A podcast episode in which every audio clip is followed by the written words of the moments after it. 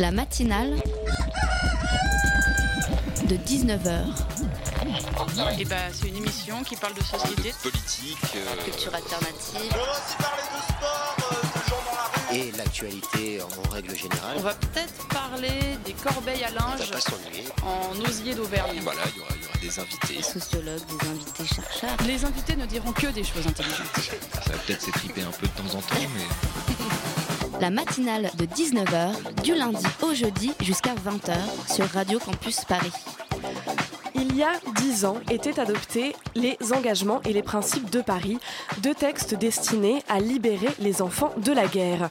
Deux textes pour aider ces millions d'enfants à travers le monde qui se retrouvent à faire la guerre, sont mariés de force ou ne peuvent pas aller à l'école. Aujourd'hui, une conférence internationale intitulée Protégeons les enfants de la guerre se tient à Paris, initiée par la France et par l'UNICEF. Le but, faire signer plus d'États et récolter des fonds pour agir sur le terrain. Conférence anniversaire donc. Dix ans après, 250 millions d'enfants vivent dans des zones touchées par la guerre à travers le monde. Dix ans après, 350 000 enfants sont prisonniers de la zone ouest de Mossoul en Irak. Dix ans après, le nombre augmente au rythme des conflits en Syrie, au Sud-Soudan ou encore au Yémen. D'après l'UNICEF, Daesh aurait recruté quelques milliers d'enfants soldats. Et puis, il y a aussi tous ces enfants arrivés en Europe parce que c'était la guerre dans leur pays. Et puis cet enfant-là que nous voyons faire la manche tous les matins en descendant dans le métro. La matinale de 19h, le magazine de Radio Campus Paris. Bonsoir à tous, on est ensemble pour une heure sur le 93.9 ou sur radiocampusparis.org. En première partie d'émission, on parle du niveau de diplôme des migrants. Mathieu Ichou, sociologue, chercheur à l'Institut des études démographiques, a publié une étude sur ce sujet. Il sera avec nous. Et puis, on retrouve Joachim Flieger. Je m'excuse d'avance si j'écorche son nom. Il est directeur des activités culturelles et directeur général à la Fondation Fiminco. Il nous présentera un centre d'art qui ouvrira en 2018 au cœur de l'ancienne zone industrielle de l'horlogerie à Romainville dans le 93. Inauguration prévue pour ce week-end. Et puis côté chronique, Valentin viendra nous parler des avancées de l'intelligence artificielle. C'est pendant une heure et c'est juste entre vous et nous à Radio Campus Paris. Avant de rejoindre la France, Akil vivait confortablement en Syrie. Il a tout quitté pour fuir la guerre et les atrocités. J'étais journaliste diplômé de l'université. Jusqu'à mon départ, je travaillais à la télévision à Alep. Ma femme aussi est diplômée. Elle a une licence de littérature anglaise. Comme lui, de nombreux migrants sont issus de milieux éduqués. 18% viennent de la classe moyenne. Un quart ont fait des études, diplômés de l'enseignement supérieur. Ils sont venus en France, c'est pas parce qu'ils veulent venir, mais c'est malgré eux. Mon mari, mes, mes, mes frères, ils sont des médecins, des ingénieurs, ils, sont, ils ont fui la guerre, ils sont venus en Allemagne, en France, partout on est dispersés. L'explication, c'est d'abord l'argent. Il faut plusieurs milliers d'euros pour faire le voyage. Le diplôme, c'est aussi l'assurance d'une intégration plus réussie, même si beaucoup doivent faire des compromis à l'arrivée. L'importance du diplôme pour les migrants, on en parlait déjà en 2015. Vous venez d'entendre un extrait d'un reportage réalisé par BFM TV. Et on en parle aussi aujourd'hui. Le niveau d'instruction des immigrés varié et souvent plus élevé que dans les pays d'origine. C'est le titre de l'enquête publiée mercredi 14 février dans la revue Population et Société. Un travail réalisé par Mathieu Ichou, chercheur à l'INED, conjointement avec Anne Goujon, qui travaille à l'Institut de démographie euh, de Vienne, en Autriche. Alors, cette étude, elle tend à révéler que les immigrés vivant en France et les réfugiés arrivés en Autriche sont plus instruits que la plupart des personnes euh, ayant réalisé des études, euh, pardon, et que la plupart des, personnes restées vivent dans leur pays de naissance. Euh, par comparaison à la, population du pays d'accueil, on observe donc des niveaux d'instruction variés. Par exemple, euh, les Portugais et les Roumains peuvent euh, parfois être plus instruits que les Français. Mathieu Ichou est avec nous ce soir. Il est sociologue et chercheur à l'INED. Bonsoir Mathieu. Bonsoir. Et puis avec nous également Mao de la rédaction de Radio Campus Paris. Bonsoir Mao. Bonsoir. Alors euh, Mathieu Ichou, cette étude, elle a beaucoup été relayée euh, dans les médias, notamment parce qu'elle va à l'encontre de pas mal d'idées euh, reçues qu'on a en France à propos des immigrés. Oui, effectivement, dans le domaine des migrations, les idées reçues sont assez nombreuses. Et celle principalement contre laquelle cette étude se, se bat, ou c'est l'idée selon laquelle les migrants seraient une population totalement démunis, qu'on pourrait uniquement caractériser par des manques, à la fois des manques économiques, mais aussi des manques de culture, des manques d'alphabétisation, des manques de qualification. Or, c'est une vision extrêmement partielle et, à mon avis, assez ethnocentrique. C'est-à-dire qu'en fait, on conçoit les migrants uniquement par euh, les images qu'on voit d'eux une fois qu'ils sont arrivés en France. Euh, et notamment l'image actuelle du migrant typique, c'est euh, le migrant qui est dans le camp de Calais, qui est une figure existante et dont il ne faut pas du tout minimiser les conditions terribles d'existence, mais qui ne résume pas la diversité des populations immigrées. Mais alors la vision qu'on a de ces migrants, elle est aussi sous-tendue par le fait que euh, souvent s'ils ont des diplômes, on n'en a pas l'impression parce qu'ils vont se retrouver à exercer des métiers euh, sous-qualifiés en fait, pour lesquels ils sont surqualifiés. Tout à fait.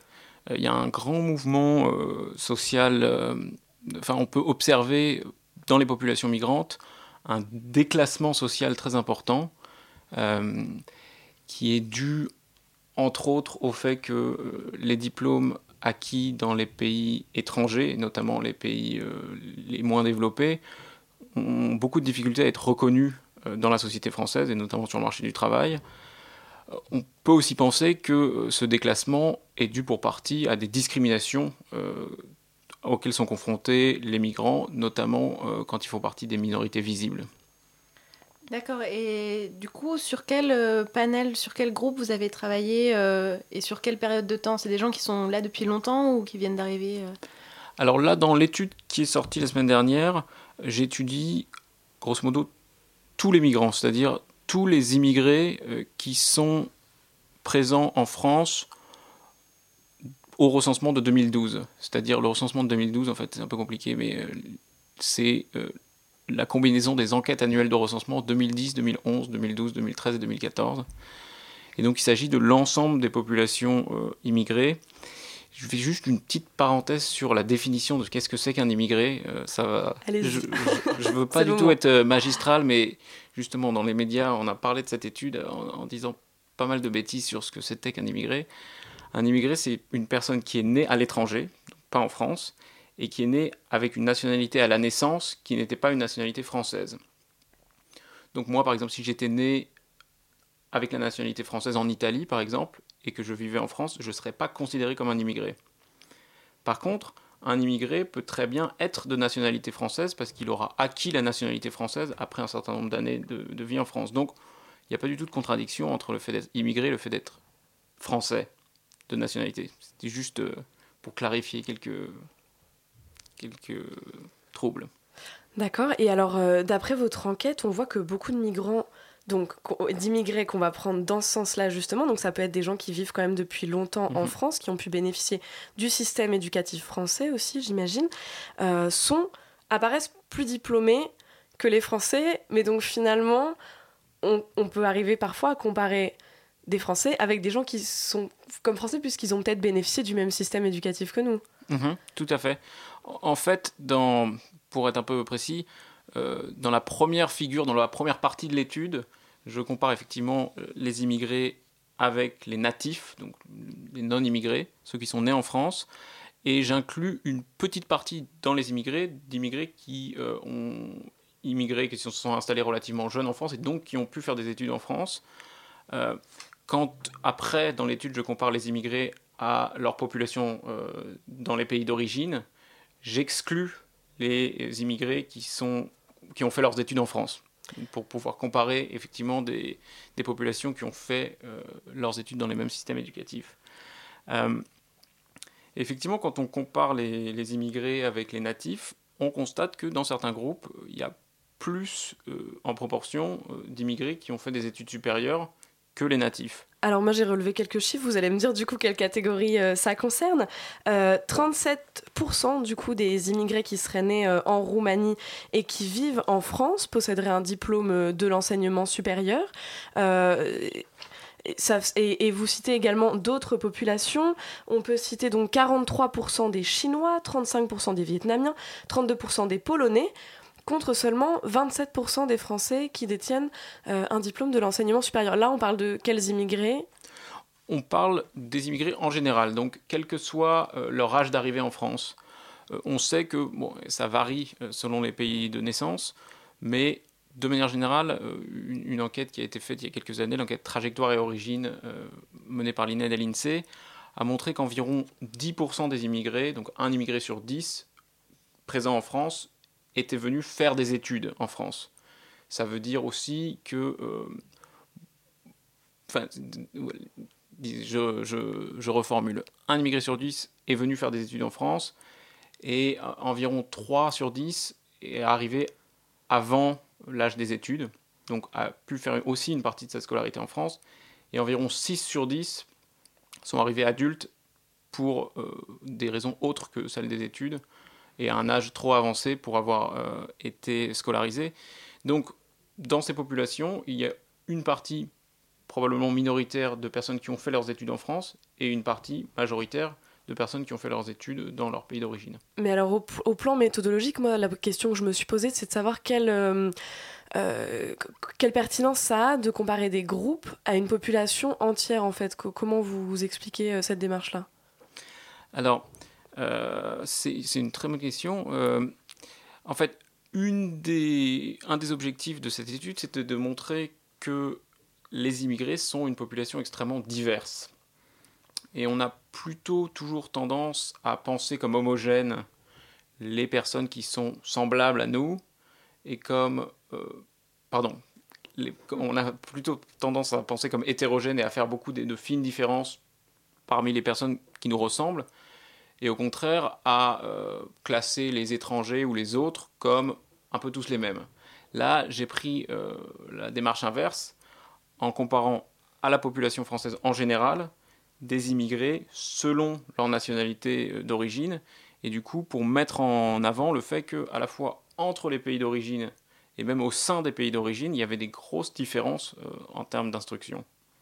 D'accord. Et dans, ces différences, est-ce que euh, vous en identifiez entre euh, les réfugiés, donc euh, les personnes qui fuient leur pays, et les migrants qui sont dits économiques, entre guillemets, les gens qui viennent chercher un avenir meilleur? Alors malheureusement, les données dont je disposais, qui étaient le recensement de la population, ne distinguent pas les statuts légaux des migrants. Donc je je ne sais pas euh, quels sont les réfugiés et quels sont les immigrés euh, qui sont arrivés pour d'autres raisons. Euh, on voit en tout cas avec l'étude spécifique sur l'Autriche que le, résultat général est similaire entre les réfugiés récents, spécifiquement ceux de Syrie, d'Irak et d'Afghanistan arrivés en Autriche, et la population immigrée en général en France. on sait que sur la question précise des réfugiés, comme en fait sur la question euh, des migrants en général, les migrants qui, euh, qui sortent de leur pays pour aller dans les pays frontaliers, ou plus généralement sur le même continent, sont souvent des personnes relativement moins éduquées que ceux qui vont euh, traverser des distances beaucoup plus importantes, en l'occurrence là pour les Syriens arriver jusqu'en Europe, ou pour les immigrés africains en France traverser la Méditerranée. Euh, et donc ceux-là seront plus éduqués que ceux qui restent dans les pays limitrophes.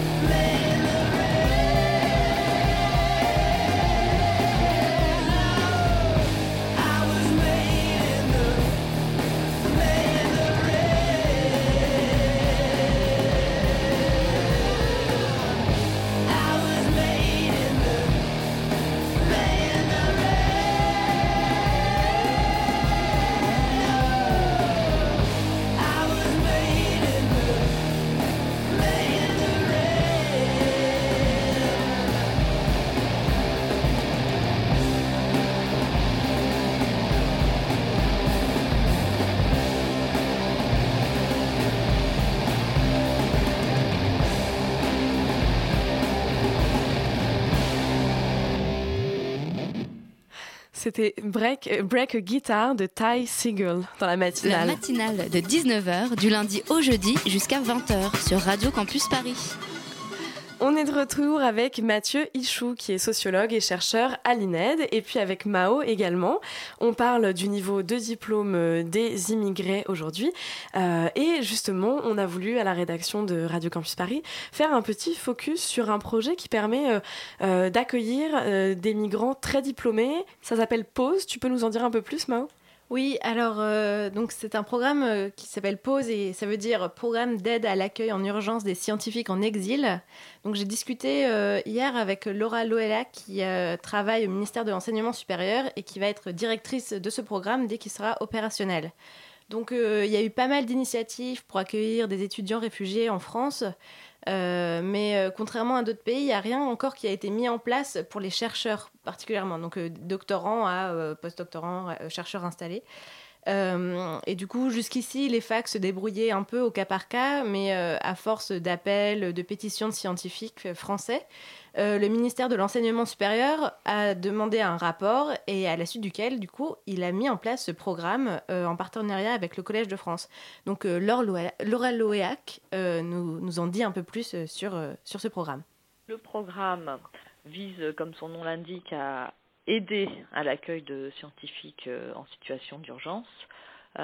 puisqu'il se concrétise par un cofinancement de postes euh, dans, le, dans les établissements d'accueil. Euh, L'idée, c'est que, que, les scientifiques soient vraiment accueilles, donc c'est-à-dire un accueil complet, euh, donc effectivement un poste, mais aussi un accompagnement social, un accompagnement euh, juridique éventuellement, euh, toutes les questions d'hébergement ou de, cours de français langue étrangère. Donc dans le projet que nous soumettent les établissements, on est attentif aussi à cet aspect-là, et ça fait partie des critères d'évaluation. Donc euh, justement, puisqu'il y a un budget effectivement limité euh, pour ce programme et il y a certains critères d'évaluation euh, que Laura nous explique également. Alors les critères de sélection, c'est d'abord évidemment l'évaluation de la situation d'urgence et des dangers. quand on parle de danger ou de menace, c'est les, tous les risques qui pèsent sur la personne du fait de leur croyance, de leur identité, euh, de leur euh, et de leur engagement politique. Euh, c'est aussi les scientifiques qui sont dans des pays en situation de guerre ou de crise. le deuxième critère c'est le fait d'avoir quitté son, pays depuis moins de trois ans, parce que comme les moyens sont limités, on a été obligé de délimiter un petit peu le cadre de, des critères d'éligibilité. Euh, et puis le, troisième critère, euh, bah, c'est euh, évidemment d'être soutenu par un établissement. Sachant que le, programme, pour ce qui concerne les, scientifiques qui n'ont pas d'établissement d'accueil, a pour mission de les accompagner et de les aider à se mettre en, relation avec des établissements qui pourraient être intéressés par leur profil. On a fait un premier appel à candidature, dont l'échéance avait été fixée au 10 février. Euh, on avait très peu de visibilité sur euh, le taux de réponse qu'on aurait, d'autant que l'échéance a été fixée euh, bah avec un très court préavis, puisqu'on avait envoyé la lettre le 23 janvier avec une échéance le 10 février pour répondre aux cas les plus urgents très rapidement. Et en fait, on a eu là, bah, on a reçu 60 60 demandes, dont 40 éligibles. Ce qui est énorme par rapport à ce qu'on avait envisagé initialement sachant que la dotation du, programme, qui est d'un million d'euros, permet de financer environ une trentaine de, de, chercheurs. Donc là, dès le premier appel, sachant qu'on en prévoit à peu près tous les deux mois, dès le premier appel, potentiellement, on a plus de demandes que de capacité de financement qui fait que là, euh, bah, du coup, la levée de fonds euh, privés et l'appel à la solidarité euh, privée va être bah, déterminante pour le programme. Euh, là, cette, euh, bah, cet afflux de candidatures montre à quel point le programme répond à un besoin. mais effectivement, il, faut trouver, les, les ressources. Donc un, grand besoin de la part de ces chercheurs en exil. Euh, et qui viennent, comme le décrit Laura Loéac, de, surtout de deux pays en particulier. On a deux tiers de Syriens, un tiers de, Turcs, puisqu'il y a eu euh, une première puce qui a eu lieu après le, coup d'État manqué du, de juillet 2000, 2016. et puis là, il y a eu récemment, début février, une nouvelle une nouvelle purge. Donc voilà, donc on a deux tiers de Syriens, un tiers de Turcs, et puis sinon quelques autres nationalités, mais c'est on a un Irakien, un Iranien, une Yéménite et une Algérienne. On a quasiment une parité homme-femme hein, dans les candidatures, ce qui n'était pas évident, surtout venant de cette région. Euh, et donc ça, c'est vraiment quelque chose qu'on bah, qu'on a qu'on a constaté et puis avec euh, bah, un certain optimisme parce que ça montre quand même qu'effectivement, enfin, si je puis dire, hein, euh, c'est le besoin euh, est, est, terrible, mais le fait que des femmes puissent euh, postuler euh, au programme, ben voilà, je pense que c'est quand même très positif. Euh, et on craignait que ce soit effectivement un petit peu trusté, si je puis dire, par, euh, par des candidatures masculines, et c'est pas le cas. Euh, donc c'est, c'est voilà des échanges croisés de savoir, une préservation de, de savoir que nous n'avons pas forcément dans, dans nos pays, et puis c'est aussi la, la perpétuation de solidarité au niveau international et qui pourront ensuite euh, lorsque ces scientifiques pourront regagner leur pays et participeront à, sa, leur reconstruction, euh, ça permet de tisser des réseaux euh, qui pourront ensuite bah, perdurer au-delà de ces, de ces reconstructions. Voilà, donc Mathieu Hichou, je ne sais pas si vous aviez entendu parler de ce programme. Mais clairement, la France prend un peu des initiatives, euh, mais comme on le voit, enfin, euh, on a beaucoup, beaucoup de candidatures pour très peu de moyens. Euh, est-ce que vous pensez qu'il faudrait en faire plus Oui, effectivement, ça me semble être une bonne initiative, mais j'aurais deux remarques. La première, c'est que effectivement, comme la, la personne interviewée le disait, un million d'euros, c'est très peu eu égard aux demandes fortes qu'il peut y avoir. Et la deuxième remarque, c'est que, bon, même si euh, ce programme, en l'occurrence, et, mon étude euh, en particulier, euh, insiste sur les migrants et les réfugiés les plus éduqués, il ne faudrait pas que ça fasse oublier qu'une partie d'entre eux, une partie des réfugiés et des migrants, sont pas si éduqués que ça, et il ne faudrait pas concentrer tous les moyens sur les personnes qui sont déjà d'une certaine manière pas ceux qui ont le moins de ressources mais alors justement, euh, à propos des, des, migrants qui sont moins euh, éduqués, il apparaît dans votre étude, si je ne dis pas de bêtises, que ça, ça, reste quand même une très petite partie finalement, parce que vous dites qu'il y, y, en a une petite partie qui n'ont pas fini leur enseignement primaire, mais qu'en France, ce serait peut-être 1% des, des immigrés, c'est ça? Alors non, ce que je dis, c'est qu'en fait, en France, euh, les natifs euh, c'est-à-dire les, les, personnes nées en France sont moins de 1% ah à n'avoir pas euh, mhm. fini leur euh, études primaires. En fait, ce qui est intéressant dans la population immigrée, c'est que c'est vraiment une population très diverse, non seulement entre les pays, mais aussi au sein des pays. Par exemple, si on prend le Sénégal, on voit que la proportion des immigrés sénégalais qui ont fait des études supérieures est la même que celle des natifs, donc c'est une proportion très importante, environ 27%. Mais dans la même communauté sénégalaise, il y a aussi euh, une proportion euh, de près de euh, d'un peu moins de 20% qui a aussi aucune éducation. Et donc en fait, il y a, les deux extrêmes. et donc c'est vraiment la population immigrée doit être pensée comme une population extrêmement diversifiée. Alors finalement, si on devait résumer les résultats de cette étude, est-ce qu'on peut dire qu'il y a une population de migrants qui est en train de devenir de plus en plus diplômés ou pas. Et du coup, deuxième question, est-ce que ça veut dire que euh, observe un vrai changement par rapport aux vagues d'immigration précédentes qu'on a pu connaître en Europe? En fait, on peut dire qu'effectivement, les immigrés deviennent de plus en plus diplômés, mais ça répond au moins, euh, ça répond premièrement au fait qu'en fait, dans le monde en général, les systèmes éducatifs se développent et donc la population mondiale est de plus en plus éduquée. Et euh, donc vous disiez que souvent, euh, c'est au tout début de, l'émission euh, que ces immigrés n'ont pas forcément une situation sociale qui correspond à, celle, enfin, celle qu'ils mériteraient, entre guillemets, vraiment par rapport à leur diplôme. Enfin voilà, si on part dans, dans, dans, une perspective plus politique, aujourd'hui, qu'est-ce qu'il faudrait faire? Est-ce qu'il y a des choses à mettre en place, des équivalences euh, pour, euh, pour mieux intégrer ces immigrés?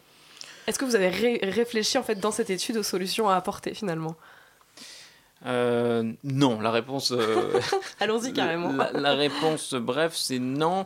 Et mon objectif dans cette étude, c'était plutôt que véritablement de faire de la politique et de dire euh, aux hommes et aux femmes politiques quoi faire, c'était de dire que euh, dans les domaines de la migration, il fallait fonder les discours et les politiques plus sur des faits, des chiffres et des études scientifiques que sur des discours euh, fondés sur les peurs euh, et partiellement la xénophobie. Eh bien, ce sera ce qu'on retiendra euh, du coup de cette conversation. Merci beaucoup Mathieu Ichou d'être venu dans la matinale. Merci à vous.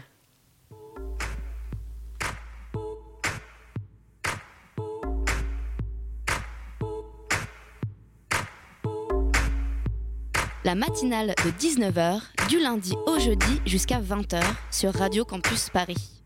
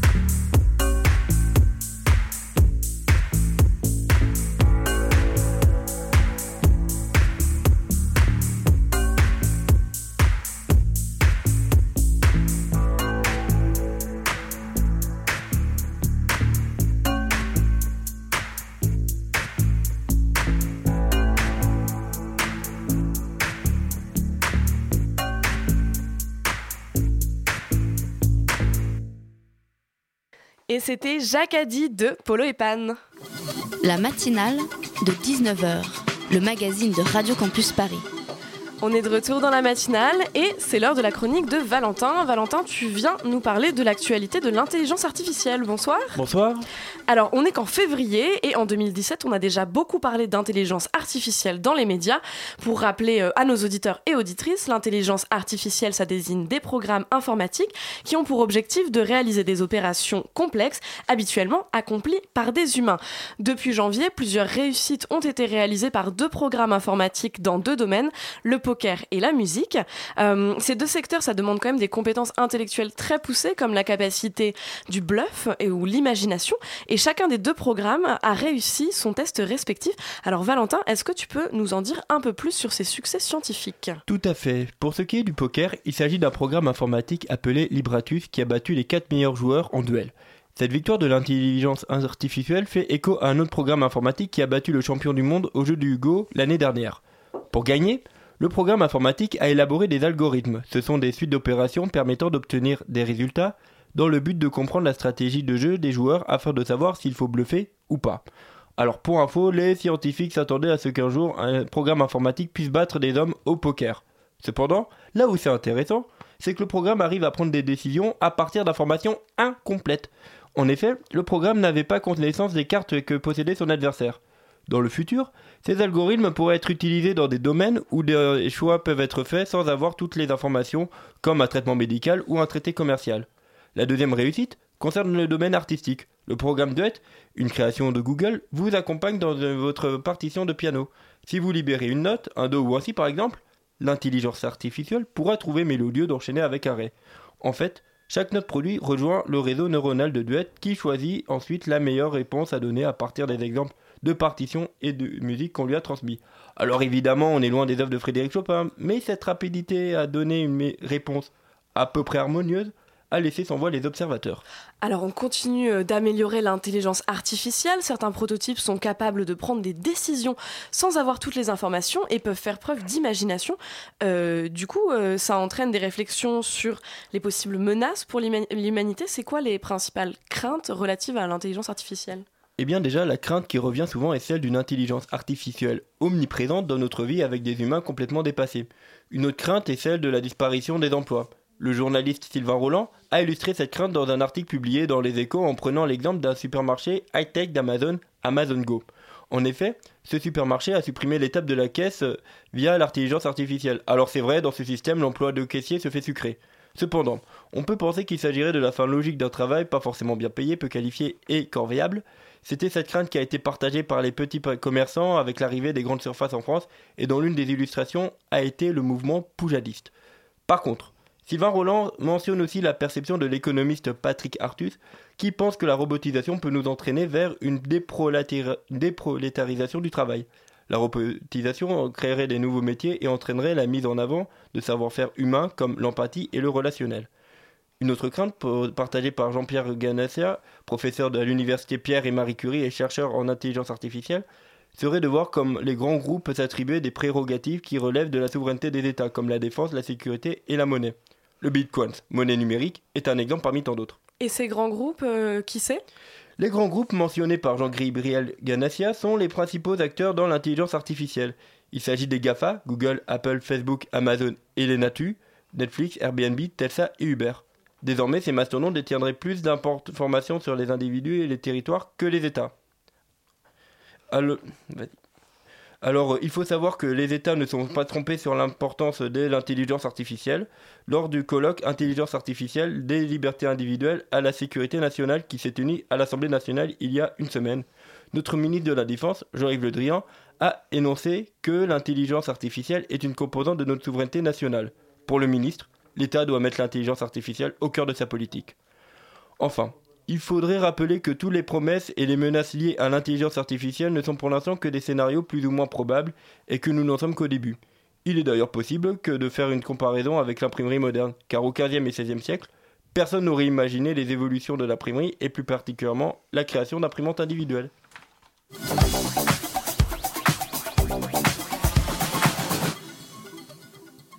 Merci Valentin pour ta chronique. On est de retour dans la matinale et pour finir de bien vous réveiller ce soir, on parle d'art au pluriel avec des grands ou des petits A au choix. La fondation Fiminco, société euh, d'immobilier basée à Paris, est en train de réaménager 5000 mètres carrés d'un ancien bâtiment industriel pour y installer une résidence d'artistes et un musée. C'est à Romainville dans le 93, au bout de la ligne 5 et ça ouvrira en 2018. Mais pour vous mettre l'eau à la bouche, l'équipe du lieu ouvre ses portes ce week-end. Flieger est le directeur général de la fondation et il est avec nous ce soir pour nous expliquer tout ça. Bonsoir Joachim. Bonsoir. Alors, euh, et puis avec moi également, euh, dans le studio, euh, Elsa de la rédaction et rédactrice en chef à Radio Campus Paris. Alors, Joachim Afiminco, si je ne dis pas de bêtises, vous faites de l'immobilier. c'est déjà quelque chose de pris, mais de l'art, pas vraiment. Alors, d'où est venue cette envie d'un projet qui est quand même d'une grande ambition? Le groupe Fiminco, qui est présidé par Gérald Azanco, euh, réalise en fait des opérations de mécénat depuis de nombreuses années, en particulier dans la musique classique. Euh, il soutient l'Orchestre de Paris, qui est résident de la Philharmonie de Paris depuis de nombreuses années, organisant des activités euh, pédagogiques en Seine-Saint-Denis. Donc il y a déjà un, rapport à l'art, à la musique classique qui, est, qui, fait longue date. L'idée ici, c'est que hum, le groupe Fiminco a créé sa fondation, une fondation d'art, qui souhaite justement dédier ce site dont vous venez de parler à Romainville à la jeune création et à des résidences d'artistes. Donc c'est un lieu qui est en réalité existant du début des, années 30, euh, qui allait être détruit, euh, qu'on a récupéré. Et l'idée là, c'est qu'on va le fermer, on va faire des travaux, on va en respecter l'architecture et on rouvrira dans deux ans avec un programme, un programme complet de résidence d'artistes. Et alors au niveau artistique, le projet c'est quoi? Ça accueillera principalement de l'art contemporain? Absolument, oui. Et puis, euh, euh, en réalité, c'est un programme de résidence d'artistes avec un bâtiment supplémentaire qui est euh, la chaufferie actuelle du, bâtiment. C'était en, en, réalité des laboratoires de, Sanofi, des laboratoires pharmaceutiques. Grand bâtiment qui est une chaufferie avec une, une cheminée monumentale qui fait un peu penser à la, à Tate moderne à, à Londres. Ce bâtiment-là est un lieu absolument magnifique en soi, avec une hauteur sous plafond qui est extraordinaire de, de 14 mètres. L'idée, c'est que ce sera également un lieu d'exposition L'idée, c'est de pouvoir présenter le travail euh, de ces artistes qui seront en résidence longue avec nous. L'idée, c'est d'avoir à peu près 20 euh, à 25 euh, artistes pendant des périodes longues de 6 mois à 1 an. Je voulais revenir sur la, fondation Fiminco qui en fait vient d'être créée, c'est ça? Absolument. Parce que c'est vrai que pour nous c'était assez, assez flou, on n'avait jamais entendu parler de, de, ce nom-là parce qu'on ne s'y connaît pas très bien en, entreprise euh, foncière immobilière. Euh, je, voulais, je me demandais quand même quel est l'intérêt pour, euh, pour Fiminco d'avoir créé cette fondation et de financer et d'ouvrir un lieu comme ça parce que ça, ça coûte de l'argent, c'est du mécénat, vous le disiez tout à l'heure. Mais quel est l'intérêt pour, pour cette entreprise? C'est au même titre que, le mécénat, c'est de pouvoir développer un projet artistique dans cette région, en, particulier sur ce territoire. C'est un territoire, si vous allez vous promener du côté du métro Raymond Queneau, c'est un, c'est un site industriel euh, qui va connaître une reconversion. L'idée, c'est de pouvoir attirer en fait un public sur un site qui va être considérablement modifié. Et donc, l'intérêt pour un groupe comme celui de, de c'est de pouvoir, euh, eh bien, euh, voilà, participer aussi à l'intérêt général, proposer une résidence comme peu, peu, peuvent le faire. on est bien d'accord, c'est, une fondation privée, mais qui va défendre, voilà, le principe d'une formation, d'un accompagnement de ces jeunes artistes, d'un principe aussi d'ouverture au public. L'idée, c'est qu'on ne veut vraiment pas faire une fondation qui soit hors sol. Nos artistes, on les recrutera avec des critères, avec un comité sélection qui sera indépendant. Ils seront euh, français, ils, seront, ils viendront peut-être de Paris pour certains, ils seront européens, ils viendront d'ailleurs encore. Mais l'idée, c'est de pouvoir favoriser les rencontres entre ces artistes, euh, leur processus de création et les publics, les publics locaux, les publics d'Île-de-France. Vous avez déjà discuté avec la, mairie de Romainville, j'imagine, vous avez déjà prévu euh, certaines activités, certains ateliers pour euh, faire rentrer ce public plutôt populaire dans, voilà, lui faire découvrir l'art contemporain parce qu'il ne va peut-être pas souvent dans les musées parisiens, ce public-là. Vous avez déjà pensé concrètement à certaines actions? on est, absolument au début du projet. Hein. L'exposition dont on peut reparler euh, ce week-end est une, est une forme d'introduction, une petite parenthèse avant travaux, parce qu'on voulait montrer les lieux qui sont absolument magnifiques, qui font un peu penser à, des bâtiments tels qu'on peut les, trouver à Berlin. Euh, mais on est au début du projet, donc on est en train d'affiner, on va affiner dans les mois qui viennent les critères de sélection, le mode de fonctionnement de, cette résidence. On veut absolument que ce soit un lieu chaleureux, convivial. On veut que les gens puissent venir voilà, se frotter un peu au contact des, résidents, voir des expositions qui seront ouvertes, d'eux ou, d'autres institutions encore. sur toutes ces questions-là, on a commencé à travailler, on a pris des contacts bien, entendu à Romainville et, dans d'autres municipalités. L'idée c'est de pouvoir ensuite pouvoir travailler avec éventuellement les acteurs locaux, les associations, imaginer voir aussi ce qui est possible avec le public scolaire. En tout cas, on est vraiment au début, on est euh, bien un an et demi avant l'ouverture des portes. Et alors ce lieu, euh, dans l'idée, on peut le décrire un peu puisqu'il sera divisé en deux espaces, un dédié aux artistes plutôt et un au public. Vous pouvez nous en dire plus? Alors en réalité, ce sont quatre, euh, ce sont quatre bâtiments hein, qui, qui, constituent ce site. Euh, ça fait vraiment Bauhaus sous, certains aspects. la chaufferie en tant que telle est un espace monumental qui elle accueillera en particulier des expositions, des expositions qu'on pourra générer avec les propositions des artistes résidents, ou bien faire appel à des partenariats tout ça, on se laisse une, certaine marge de manœuvre. C'est aussi notre, notre liberté. Euh, l'idée, c'est de pouvoir proposer des choses de, de qualité où l'excellence est, est peut-être le maître mot. Et ensuite, il y a trois euh, grands bâtiments.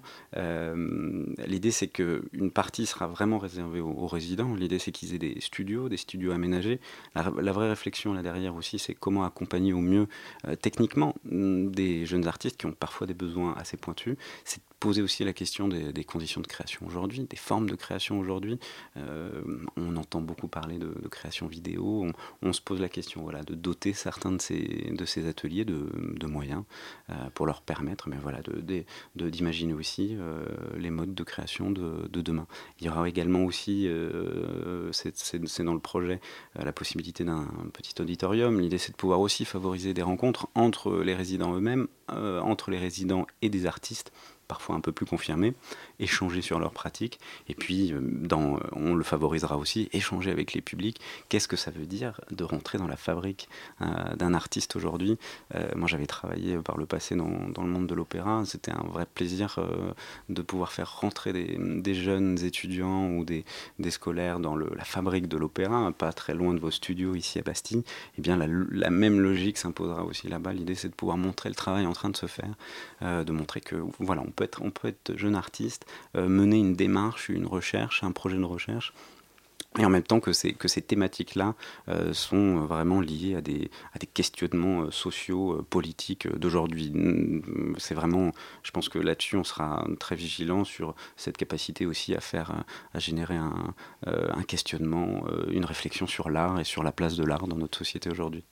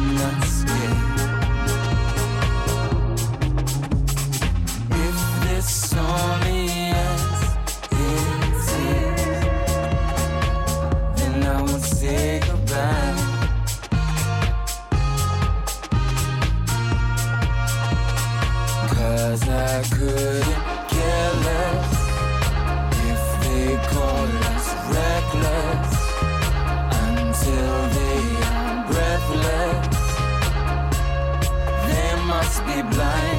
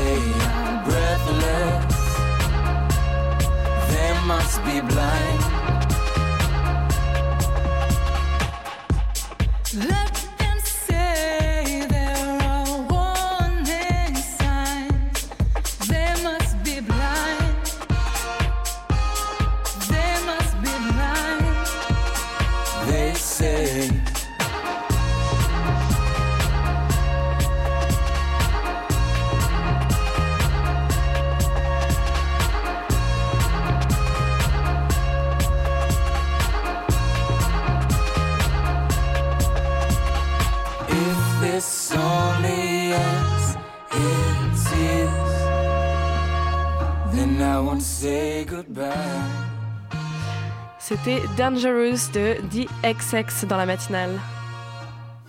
La matinale de 19h sur Radio Campus Paris. On est de retour dans la matinale avec Joachim Flieger euh, qui euh, vient nous parler un petit peu d'un centre d'art qui sera bientôt ouvert par la fondation Fiminco. Elsa, je crois que tu avais une question pour eux. Oui, tout à fait. Euh, c'est peut-être voilà, un peu tôt pour poser cette question, puisque vous allez ouvrir fin 2018, euh, si, je ne me trompe pas. Euh, vous prévoyez quand même d'accueillir plusieurs artistes en résidence. Comment, ça va se passer, ces résidences? Est-ce qu'il va falloir postuler? J'imagine que oui. Mais quels seront les critères? Est-ce que vous allez privilégier de jeunes artistes, des artistes du coin, des artistes... Est-ce qu'il y aura des critères particuliers? Et de quoi pourront-ils bénéficier? D'un logement, de matériel, d'argent? Je sais pas. Alors sur les critères de sélection, comme je vous le disais tout à l'heure, on est vraiment au tout début, on est à la genèse, on est en train d'élaborer ces, ces, idées-là. Euh, je vous donnerai rendez-vous en 2018 où on communiquera bien, bien entendu, ce sera sur candidature. Euh, L'idée c'est que nous nous constituerons, nous constituerons également un, comité de sélection avec des personnalités compétentes du, du, monde de l'art Euh, et ces critères-là seront transparents, voilà, iront dans le sens de, de ce que défend, de ce que défend la fondation. Donc rendez-vous en 2018 sur nos canaux de communication. On a, on a un Facebook qu'on vient de lancer à l'occasion de, de la petite exposition de ce week-end. Vous n'avez pas Euh, encore de site internet. On n'a pas encore de site internet, mais voilà, je pense que euh, si vous nous suivez, je pense que pour ce week-end, on, aura- on aura en tout cas un premier site internet qui sera euh, à flot. Euh, Alors justement, est-ce que vous pouvez nous parler un petit peu euh, de ce week-end qui arrive là? Euh, Vous ouvrez vos portes déjà, même si tout n'est pas prêt, et euh, vous accueillez 19 artistes qui, que vous avez invités à investir les 5000 mètres carrés du lieu. C'était la réflexion qui était menée par euh, le président du groupe avec euh, Mathieu Lelièvre, qui est le directeur artistique de la, de la fondation, qui ils se sont dit tous les deux que c'était impossible de fermer euh, ce lieu sans l'avoir montré au, au moins une fois dans son état. Est-ce que ça Euh, ressemble à quoi là pour l'instant? Imaginez-vous, imaginez-vous quatre bâtiments, dont la chaufferie, qui est un bâtiment monumental rempli de machinerie de toutes les couleurs dans un bâtiment en béton, avec une hauteur sous plafond de 14 mètres. Ça, ce sera le lieu qui accueillera ensuite le- le- l'espace d'exposition. Donc, on, on fera malheureusement le deuil de certaines de ces machines qui sont euh, en elles-mêmes des objets esthétiques. Vous allez en Euh, garder quelques-unes justement de- pour. dans, euh, dans l'espace d'exposition, non, ce serait de vraiment de pouvoir libérer de l'espace. On ne touchera pas au mur. L'idée, c'est de garder la structure telle qu'elle est. Dans les, dans les autres bâtiments, ceux qu'on va, en particulier le bâtiment qui s'appelle Carrel, du nom d'un des chimistes qui travaille dans ces, dans ces, dans ces laboratoires, ce, ce bâtiment-là, euh, qu'une partie du public pourra voir euh, ce week-end, ce bi- bâtiment-là, il faut imaginer que c'est une succession de laboratoires. À l'abandon. Euh, les lieux étaient euh, vraiment désinvestis, donc euh, voilà, il y a des carreaux cassés, et en même temps, il y a toute cette technique aussi de, de, de la pharmacie, des laboratoires qui est encore là. Donc l'idée de l'exposition qui s'intitule Choc de ce week-end, imaginé par Mathieu Lelièvre, c'est de réunir des 19, une vingtaine d'artistes qui viennent d'un peu partout dans le monde, trois continents, et c'est de penser l'idée même de la reconversion, de la dégradation, de la transformation d'un espace. Il a réuni des œuvres d'artistes qui traitent justement de cette thématique-là justement aussi parce que c'est ce que nous, on va essayer d'opérer euh, dans ce quartier euh, de l'horloge à Romainville, une reconversion. Mais c'est aussi peut-être de penser un peu le monde d'aujourd'hui, euh, le Grand Paris d'aujourd'hui, notre vie urbaine d'aujourd'hui, comment ces, ces, séries de mutations, de transformations peuvent affecter notre vie quotidienne. Les artistes sélectionnés ont tous un regard sur voilà, ces conséquences artistiques, sociales, environnementales de ces grandes transformations. Donc c'est un euh, c'est une déambulation qu'on propose sur quatre niveaux.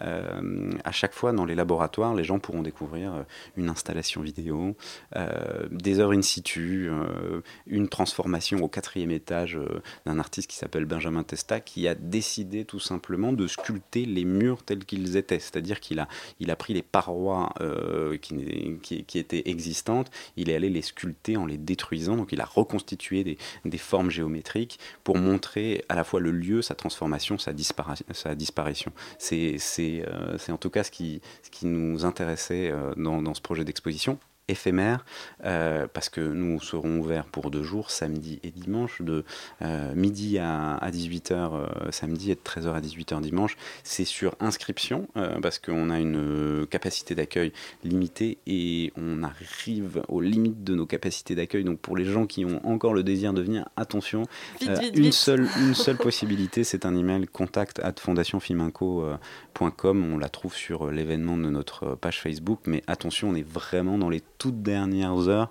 en termes de capacité. C'est allé très vite. Et vous allez recevoir combien de personnes justement sur ces deux jours? Et Sur ces deux jours, on, pour l'instant, on estime qu'on aura entre 1000 1200 euh, personnes sur les deux journées, ce qui est beaucoup.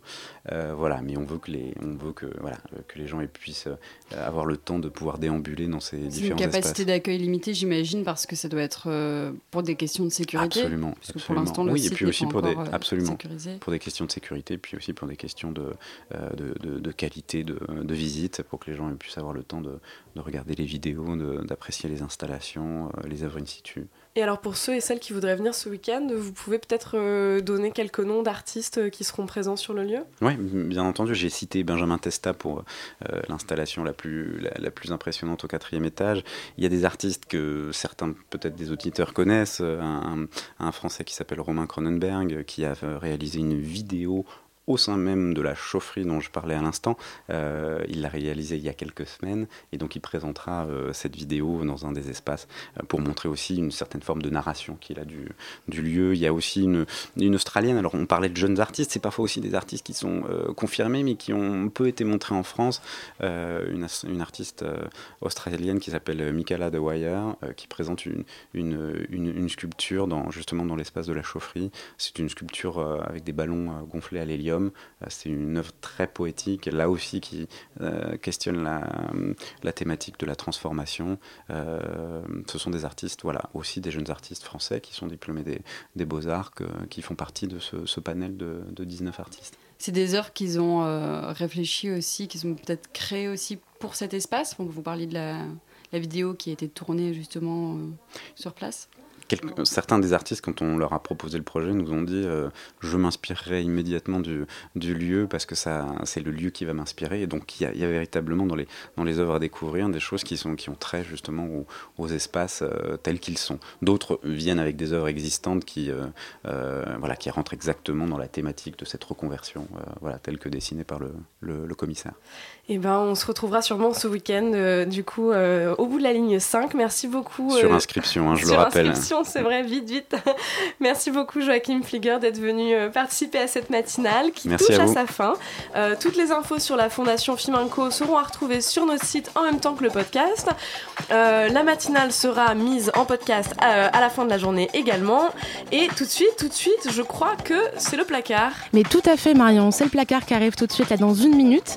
Et ce soir, on va parler du vote des LGBT, non pas des programmes hein, au présidentiel, mais bien du vote, comment est-ce que les LGBT votent?